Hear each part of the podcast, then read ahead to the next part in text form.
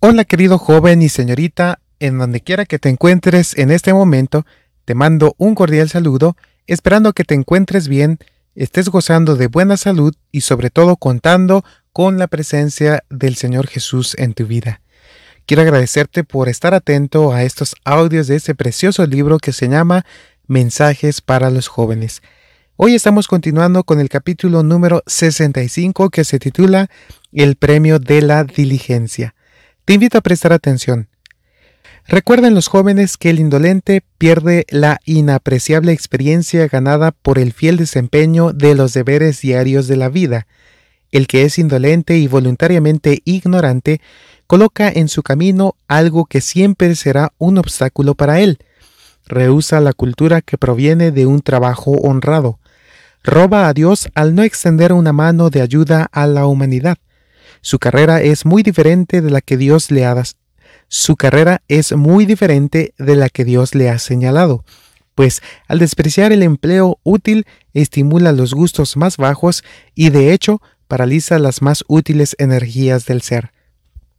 No solamente unos pocos, sino miles de seres humanos existen únicamente para consumir los beneficios que Dios en su misericordia les prodiga, se olvidan de llevar al Señor sus ofrendas de gratitud por las riquezas que Él les ha confiado al concederles los frutos de la tierra. Se olvidan que Dios desea que, mediante el empleo inteligente de los talentos que les ha entregado, sean tanto productores como consumidores.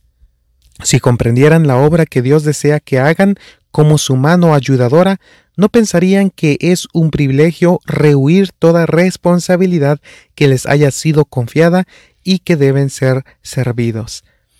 La bendición del trabajo. La verdadera felicidad solo se encuentra en practicar la bondad y hacer el bien.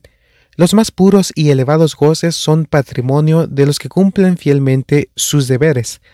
Ningún trabajo honrado es degradante. Es una pereza innoble la que induce a los seres humanos a menospreciar los sencillos deberes cotidianos de la vida. El rechazo de esos deberes causa una deficiencia mental y moral que algún día se sentirá agudamente. Alguna vez en la vida del perezoso su deformidad aparecerá con rasgos inconfundibles. En el registro de su vida aparecen escritas las palabras consumidor pero no productor.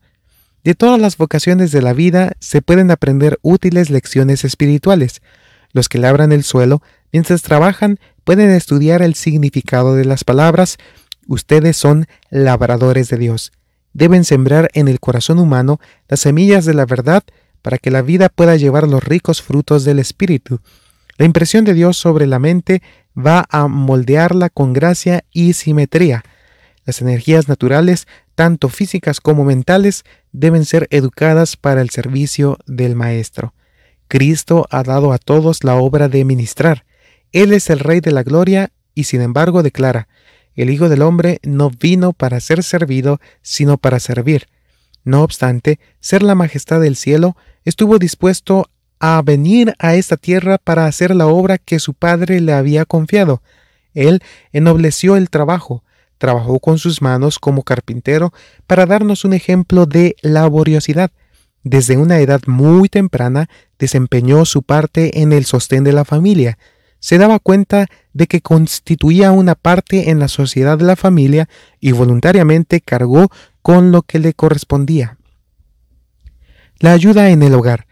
Tanto los niños como los jóvenes deben hallar placer en aliviar las cargas de sus padres mostrando un interés abnegado por las cosas del hogar. Mientras llevan alegremente las cargas que les corresponden, reciben una educación que los hará aptos para ocupar puestos de confianza y utilidad.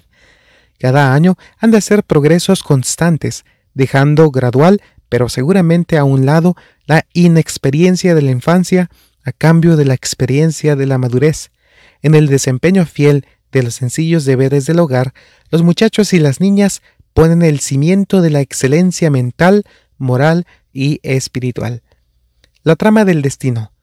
Recuerden, queridos jóvenes amigos, que cada día, cada hora, cada momento están tejiendo la trama de su propio destino.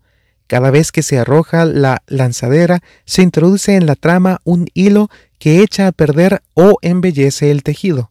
Si son descuidados e indolentes, malogran la vida que Dios quiere que sea brillante y hermosa. Si escogen seguir sus propias inclinaciones, los hábitos no cristianos los atarán con ligaduras de acero. Y a medida que se aparten de Cristo, el ejemplo de ustedes será seguido por muchos que, debido a esta conducta errónea, nunca gozarán de las glorias del cielo.